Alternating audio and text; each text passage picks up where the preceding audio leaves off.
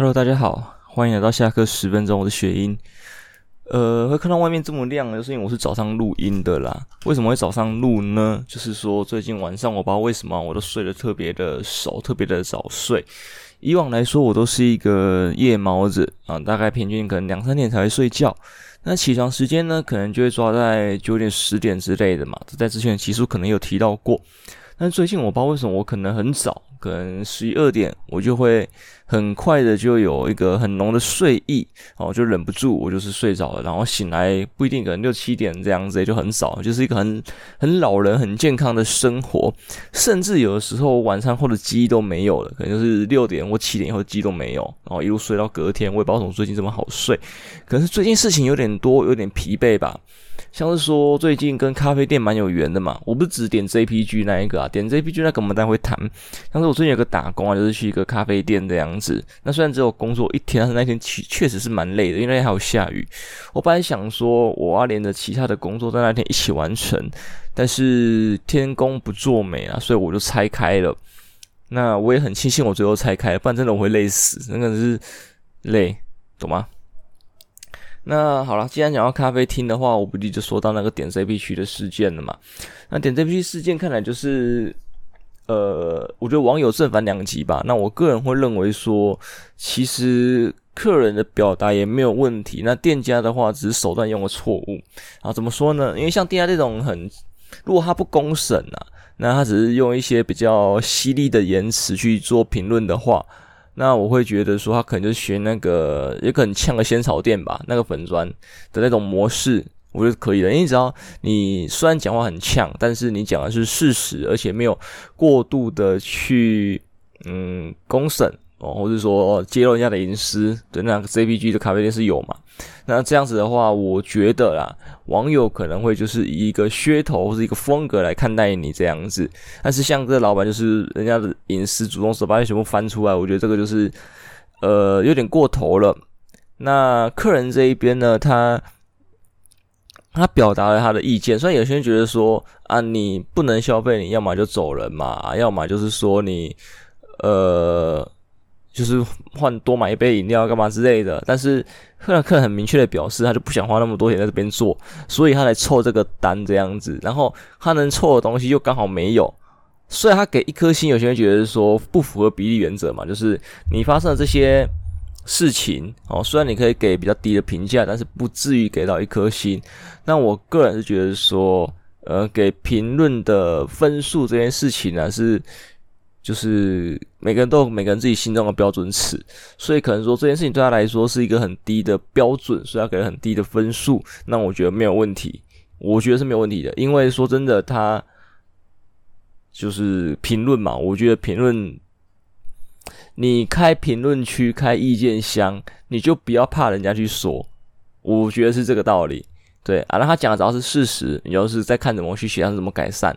因为哪怕给你一颗星，很多人在看评论的时候，像我就是，我看评论我最快我只看两种，我只我就先拉最低评价跟最新评价，我只看这两种，然后去综合看这家店的情况怎么样。那哪怕你是给一颗星好了，那我的判断是说，客人留的跟店家留的是怎么个回事？像假设客人留在一颗星，然后我知道他的事实是这样子，我知道哦，他可能会没有那个臭饼干，但我觉得这没什么，这这一颗星不会影响我对店家的评价，因为我知道只是他。呃，凑单凑不了，对这件事情表达不满而已，并不是说，并不是说什么店家的服务态度不好，或者说餐点品质不好等等之类的，对，只是单纯说他凑单的不满，那这个我可以接受吗？我可以，那我就会去消费，所以这一颗星对我来说并没有什么呃太大的影响，好吗？对，对于有脑的消费者，我觉得都是不会有太大的影响，他会去看内文，好吗？不是单纯只看这一颗星，而且说真的。你是一家好的店的话，这一颗星也不影响你的总体评价，对，你可能只是变成四点九颗而已，对吧？因为你大部分大部分所有的评价都还是什么五颗星啊、四颗星干嘛之类的，所以呢，评分基本上还是非常的高，不会说就是说因为这一颗星你就被干到很低，不会。所以我觉得不用像店家这么过度的去反应，哦，这个我觉得有点太 over 了。那这么 over 的情况下，导致这个店家最后好像是收掉了嘛，对吧？就是。嗯，没有玩好这场公关游戏，我觉得它是公关游戏，因为很多时候这种状况哦，有可能处理得好的话，会对店家来说是一个加分项。因为你看嘛，这么多的媒体啊、粉砖啊，或者是说创作者都在关注这件事情，等于说无形之中给你带来非常多的流量。但是最后你把自己玩爆了，嗯哼，对啊，那就没有办法。再来就是下雨吧，或许啦，呵 说不定老板不不不安的不爽的心情是跟下雨天有关。对，天气的不好会影响人的情绪的嘛，这个是呃有依据的，有依据的。对，像我最近心情就很不好，对，因为一直下雨，我觉得很讨厌。更讨厌的是说什么，我要出门的时候就下雨，我不出门的时候就不下雨。这是最讨厌的，这是最烦的这件事情。这样子，像今天待会我也要去出门做另外工作。那如果今天在下雨的话，我会行程安排上会很有问题，因为我后面的日子的行程都是排满的，所以等于说我这个工作我今天必须得做。虽然它是一个很自由的接案的工作，但是再怎么自由都还是有一个 deadline 的。那今天就是它的 deadline，今天再不做真的就是没有办法。我觉得这个真的是希望天公作美啊，希望天公作美这样子。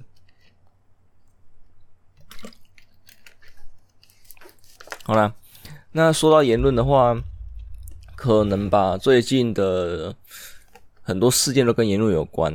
对，最近这礼拜其实发生超多事情，对，所以这一集可能会比较闷了一点吧。我就以那些事情为主轴去讲。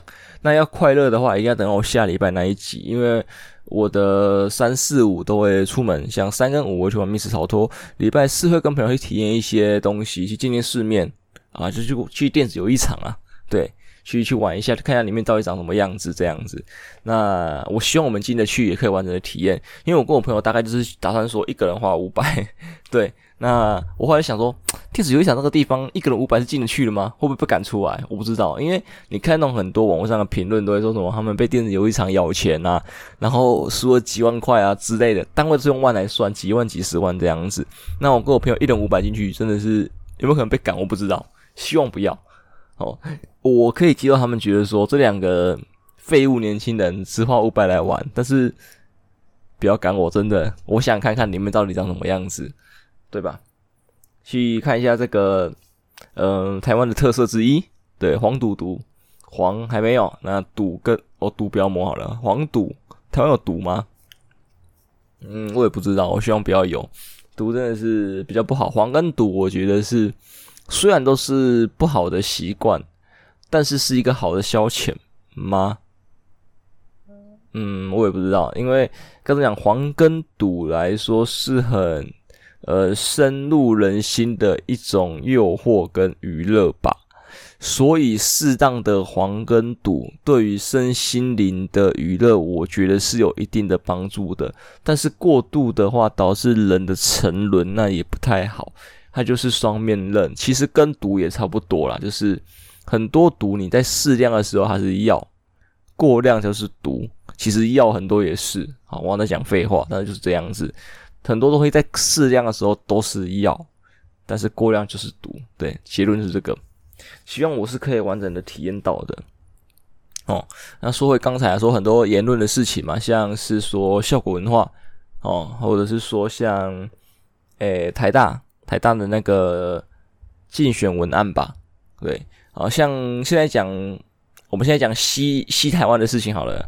像西台湾，他们最近是效果文化，效果文化就是像呃萨泰尔这样的一个公司，他们的脱口秀的公司这样子。那效果文化今天就是说有一个脱口秀演员，他们讲了一个笑话。那这个笑话被指说是影射在批评中国的人民子弟兵哦，就是使他们的解放军呢，就像我们的国军这样子，就是在侮辱国军。那在侮辱国军啊，侮辱什么警察这种的，在台湾来说就是习以为常哦。这个笑话大家都可以接受，也很少有人会去为了国军什么站出来说，啊，这个笑话太 over。那通常也是说，这个笑话是建立在有凭有据的事实上面。因为说真的，我们国军就是还是有一些比较不好的地方嘛。像我们常会开玩笑说什么，我们飞弹会打自己人，像这一类的笑话，大家大家都是可以接受的。因为我们事实上真的在试射飞弹的时候就有这种情况发生过。所以笑话建立在事实上面的话，就会变成一个调侃。那大家也都可以接受嘛，对不对？因为这是事实，这个没问题。但子虚乌有的或是过度的侮辱就有点过分了。那效果文化这一次的笑话呢，有可能就是有这个情况发生。说那笑话第一点要好笑，哪怕你是地狱梗好了，你要好笑。对吧？因为第一个真的很多人就会自以为好笑的第一个，那些人就会被炎上被出征。网上很多这种人，像刚才台大的那些，我觉得算这一类的。好，我们现在继续讲笑果文化。那他这次的内容是讲说什么？呃，两个军他养了两条狗啊，然后追松鼠啊，然后什么作风优良之类的，讲了大概这种言论。这个片段在网络上应该大家都可以查得到，甚至说在百灵果，百灵果也有讨论这件事情。毕竟他们凯莉也是脱口秀演员之一嘛，所以这件事情他一定会去做讨论的。那你可以去看一下他们的分析啦，啊，那我个人呢是觉得说，先不管他是不是在讲事实，第一个这个笑话不好笑，虽然台下笑声一片，但是我完全没有 get 到，对，除了他讲的是很内梗的一件事情，对，那你身为一个脱口秀演员，你要在台上讲一个很内梗的事情，那就有点风险，对吧？因为你讲笑话，你要讲的是大众能听的，除非说你自己是什么实况组小圈圈啊，或者说是你是。某族群的小圈圈这样子讲一些内梗，我觉得没有问题，因为大家都听得懂。但是你在一个公开的场合，算公开吗？或半公开吧？他们在一个他们的 club 里面，呃，讲这种内梗的话，那就不太 OK，哦，不太 OK，就是可能会大家听不懂。好，那如果是内梗的话，那还好说，我觉得算好说，因为。还是会有人去解释说这个内梗的由来，然后大家说哦，原来是这样子啊，原来笑点在这里，那我觉得可以说得过去。但是目前为止我还没看到大家去解释他的笑点在哪里。好，在第二点，我觉得比较呃奇怪就是说，虽然他不好笑啦，齁。啊，我刚才讲嘛，如果他在说一些像地狱梗的玩笑，但是不好笑的话，就会被大家干下去。但是如果仅只仅止于不好笑，而没有过度的侮辱成分的话，那就也还好。我觉得这个事情也这么过去了。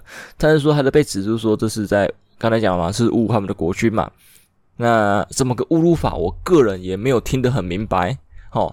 然后就翻了各个论坛，我去推特上干嘛去看看一下中国人的反应什么，就说他们这个是在影射那个，呃，有一部电影啊，叫什么《上甘岭》吧，然后里面就是有一个片段是说他们的军人在追松鼠这一段，好，然后刚好他那一句什么作风优良能打胜仗，是习近平讲的话，那关于这两个东西呢，都好像是他妈十几二十年前的，就像《上甘岭》那一部片是黑白片呢，你懂吗？你。叫一个二三十岁在台下听脱口秀的年轻人，然后知道二三十年前的电影的一个片段跟徐俊宇讲的话，我觉得这个是故意被牵上去的，好吗？你现在会记得你小时候偷看《金瓶梅》、偷看《玉蒲团》里面的内容吗？不会。你小时候看的《倩女幽魂》，你除非长大重看呐、把你小时候看的《倩女幽魂》还是什么什么战争片之类的那种黑白战争片的内容，你记得吗？对，你应该不会记到现在吧？应该不会吧？而且是那一段追松鼠那一段，我觉得也没有特别的令人印象深刻吧？对，如果说小时候看，不然你转台转到什么《金瓶梅》好了，对一个什么七八岁的小孩子，然后看到那种片段很冲击，记到现在可以理解。好，一个军人去追松鼠的片段，记了十几二十年，我没有办法理解。哦，所以我觉得这可能是西台湾的一个特色，就是。呃，为了把你逗下来，好，总是有一些呃牵强附会的东西上去，懂吗？就是他们总是可以找到各种可以呃相关的事情。也就像在百灵国那边，他们有讲嘛，就是什么动物都不能提，像提松鼠好物他们人民子弟兵，然后不能提狗嘛，那提猫，像我们台湾提猫啊，就讲蔡英文，然后他们还说提什么老鹰哦，老鹰是美国的嘛。啊，可能海豹啊，还是海狗，什么猫个三小，就是什么动物，他他妈的都可以跟那些呃人物或族群做上关联，就是哇，这文字狱什么的，而且这个文字也不是说单纯说我觉得是文字狱，因为像在推特上面，对，因为我没去微博看啊，微博他们微博、小红书、抖音这边一定是一面倒在支持呃人民解放军，而且而且是一面倒的在骂那个脱口秀演员，因为我有在看抖音，我知道，好那。推特这边就比较会有一些其他的声音，那是不是反串我不知道，但是就有看到有一些人是觉得说，他们中国的文字狱就是又已经开始了，又那其实其实我觉得很早就已经发生这件事情了，因为中国其实很多东西都不能讲，大家应该也知道。因为在这个不能讲的下面，这个框架下面，我觉得有好跟坏。坏处就是说你的自由是非常的受限的，你的创作什么都会非常的受限，那人民也会过得很痛苦的。你什么都不能讲，什么都不能说，不能讨论，这个有一点是不舒服的。但是。如果框架是一个适当的情况下，我觉得就有好处。像抖音好了，呃，国际版的抖音跟国内版的抖音，大家不知道有没有看过？如果有看过的话，大家可以发现说，其实国内版的抖音的品质是比国际版还要高的。我个人是这么认为。好，有可能他推送给我的东西是就是有分，我不知道。但是就是。就我去看啊，就我个人的一个使用习惯，因为现在 AI 会自己去算嘛，大数据去算。他推给我东西来说，在国内版的抖音啊，就会有一些比较厉害的创作者，他们会是像呃南翔不爱吃饭这种美食博主，很屌的美食博主，然后像黑棋这种很无厘头的这种呃搞笑影片哦等等一些，还有电影解说，嗯、还有呃一点点的擦边视频。那在于我看国际版的话，只会看到大量的插片视频，然后还会看到呃早期的国内版抖音玩的一些梗啊、干嘛之类的，对他们比较慢才传到国际版哦。但是而且传过来之后，哪怕是说一些呃比较创作变装，不是插边那种变装，是很正常的变装的 BGM，哦，在国际版这一边都会变成插边的 BGM。对，所以变成各种露奶干嘛？这个 BGM，那不是说露奶不好，只是说不好看呐、你懂吗？呃，国际版虽然人很多，但是也是分各个国家的嘛。那一我台湾人的话，我觉得看到很多台湾的影片，台湾的创作者。那台湾的人口基数这么小的情况下，我看到这些创作者，如果以美貌，我不知道这样批评可不可以？就是论美貌，我觉得就是没有那么的优秀。但是在大陆那一边，毕竟是几亿人口里面的顶尖的漂亮的小姐姐，所以就很好看，懂吗？所以论呃影片的品质哦，擦边小姐姐的品质哦，我们国内版不讲我们呃，就是大陆版是胜出的。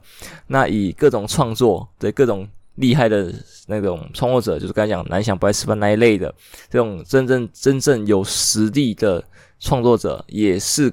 大陆版的赢，对，因为像台湾这种有实力的创作者，基本上可能还是放在 YouTube，但是 YouTube 这一边那些厉害的创作者，我觉得也开始有点示威，他们的实力也开始有点下滑，品质没有这么的维持住了，hold 有点 hold 不住了，我觉得就是有点黔驴技穷了，我觉得，所以我现在打开 YouTube，我现在都不知道看什么东西，对。对，就是这个样子。如果有人有推说 OK 的，我觉得可以推给我看，让我看一下。说现在台湾还有哪些厉害的创作者？不然我觉得现在很多创作者的东西都已经，嗯，真的没有了，好不好？你说真的，台湾的创作者很会一波一来一波一波换啊，二来很会随波逐流，不是说爱跟风，就是说他们知道说好，当时 YouTube 红的时候就做 YouTube 嘛，然后在呃可能抖音、小红书他们去做。哦，然后看开始弄 IG 跟 FB 的 Real 这样子，就是他们知道说趋势往哪里跑。哦，Podcast 啊，他们也都有做这样子，但是说他们只是为了扩展他们的版图跟曝光度，那对于他们创作内容的品质是没有做到，我觉得相对应的提升。不像大陆他们那边，因为没办法，他们那边太竞争了，太卷了。对，用他们讲啊，就是太卷了。虽然台湾也有一点内卷的成分在，但是台湾内卷在创作圈来说，我觉得是没有比较常看到的。它内卷是在于呃各行各业的工作上，台湾的人力，对，你大家应该也很清楚的知道说，你一样力能力的人才在台湾跟在美国拿到的配是不一样的。好，我不要不要不要比烂的，我是说那种真的是有实力的，好几张证照之类的。好，在台湾跟在美国拿到配置不一样。当然，你在中国可能拿到的是更低的配之类的，有可能更高。因为中国可能有些产业上面很缺人才，他们愿意挖花高薪去请。对，当初中国会起来是这样子嘛，就是就是用钱砸，然后请台商过去啊，干嘛之类，然后把技术怎么学一学之后再把再把我们踢掉。对，至少他们愿意去做。砸钱换技术这件事情，那台湾的话就觉得人力很便宜，而且你应该都会，对不对？这个笑话大家也听过嘛？老板要一个呃二十几岁刚毕业的年轻人，但是你要有三十年的工作经历，怎么来？好不好？对不对？很多人去应征的时候都说，呃，我们需要有经验的。他妈的，我刚毕业，我怎么有经验？对吧？难怪你一辈子找不到人，或者是说什么我要有什么三五年经验的，然后开二十二 K，嗯，哇，经验不用钱就对了啦。但这这是很奇怪，你知道吗？这个真的很奇怪。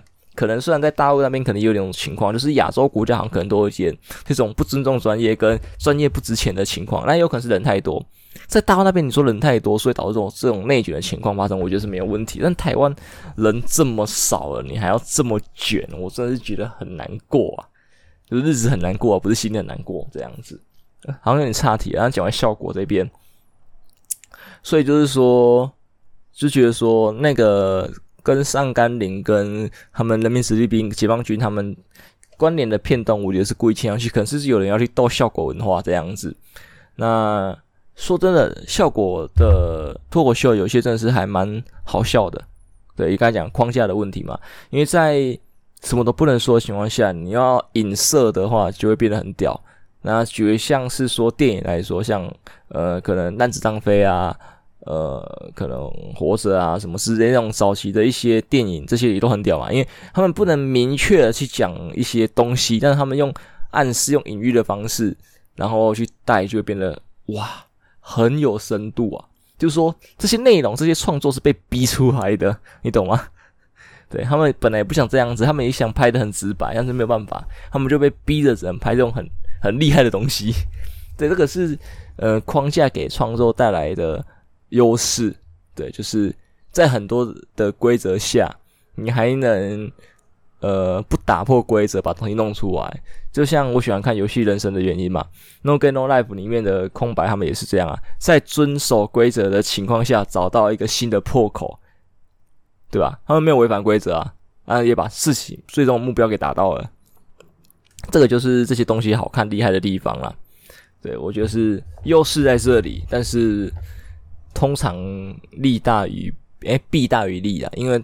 有这种文字狱或是框架的发生的时候，通常会过度的去约束。通常，通常，对，像台湾也是嘛，对不对？很多网友都会被 被抓，对不对？一四五零等等之类的。好啦，所以就这样嘛，但是也不能过度的开放嘛。像我刚才讲的，会提到台大的试卷，他们那个没有玩好，直接是玩脱了哦。可能可能想红，我也不知道。他们那个呃，是竞选文案吗？对吧？什么 LGBT 与狗不能在社办打电动啊？什么 A 罩杯的女生要强迫去当兵啊？什么要上学人课干嘛之类这种东西，有些很明显看得出来是网络上的一些梗哦。那这些梗呢，你可能在跋涉上面用会 OK，但是你把它搬到其他地方上，就是刚才像刚才讲的，就是那些内梗好了，他们可能就觉得不是那么的适当。对，而且这些梗有的时候真的是有来有的。所以，像 LGBT 讨厌的呃论点跟笑话呢，有为什么？因为真的有些害群之马的 LGBT 族群，对吧？那我们笑话的或者是笑话这一群，但是它是全部概括进去的，而且是讲的就是对 LGBT 与狗，你知道吗？就是比较过分了一点点。那当然，如果他在第一行补 LGBT 与狗这一把，这个不不当的言论，那后面有些东西让我们看得出来，他是在做一个反串或是反讽的话。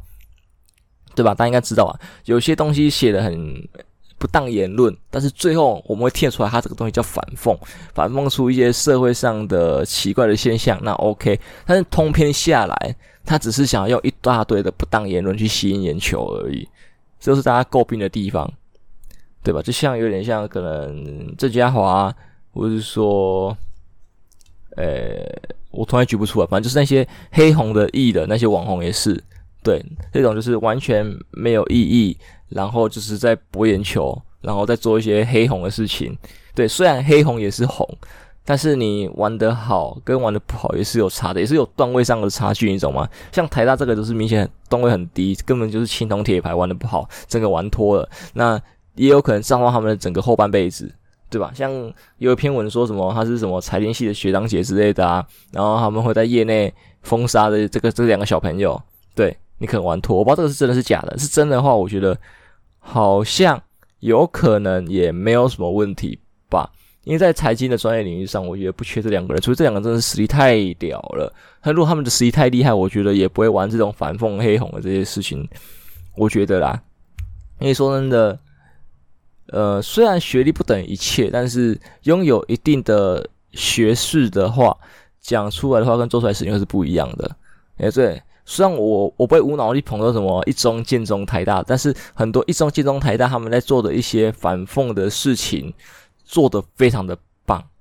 对，虽然最近的一中、建中的有点玩脱了嘛，就是像那个呃西环那事件嘛，对，一中校长出来道歉，我第一次看到一中的学生玩这种呃有争议性的东西，玩到校长出来道歉的。对，因为通常一中很很长，其实很长，你去查一中。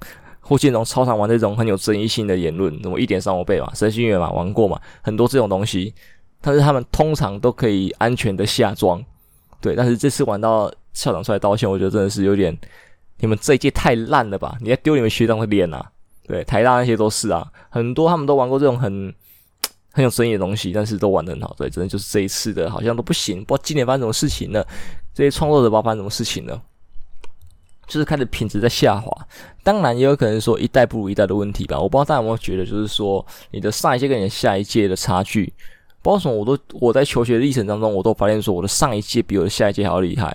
当然上一届也比我厉害，那我会觉得我自己在比下一届厉害，不是说我呃自以为哦是可以量化出来的。你觉得你的自己真的比下一届还要厉害，我也不知道为什么。然后下一届又比下下届厉害，就是哇。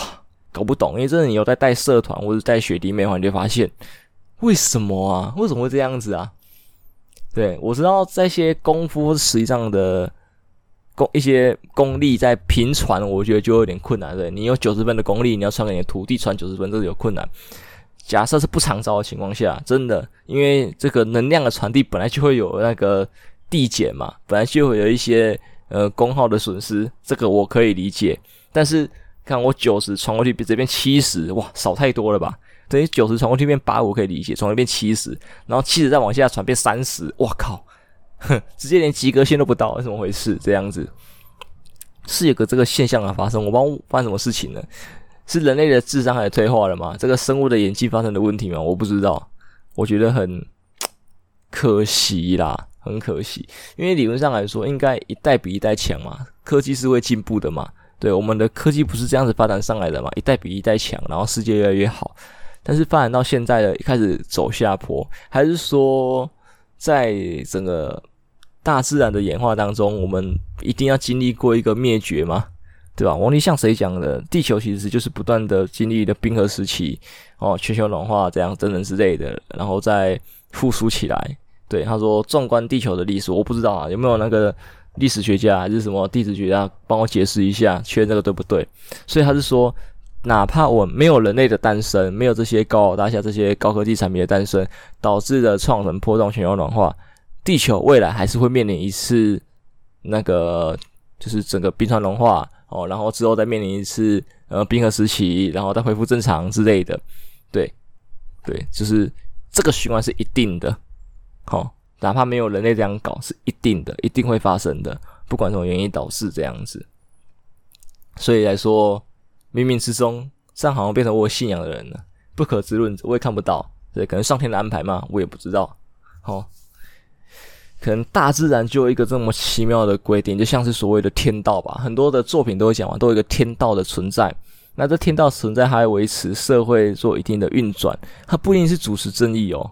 哦，像刚才讲的这个冰河时期，这个也是啊，对，他就是知道这个世界有这个规则要走，就是一定要走这个一到一百步，走完之后，我们归零再走一到一百步，哦，不管中间发生了什么事情，就是一定会有这个循环，呃，这个一百步为一个轮回啊。也有说像一些作品说会听到，就是说，今天有一个最大恶极的人出现的时候，一定某个地方也会有一个可以跟他抗衡的正义人士出现，对，但当然其中一方如果挂掉的话，只要正义人士挂掉。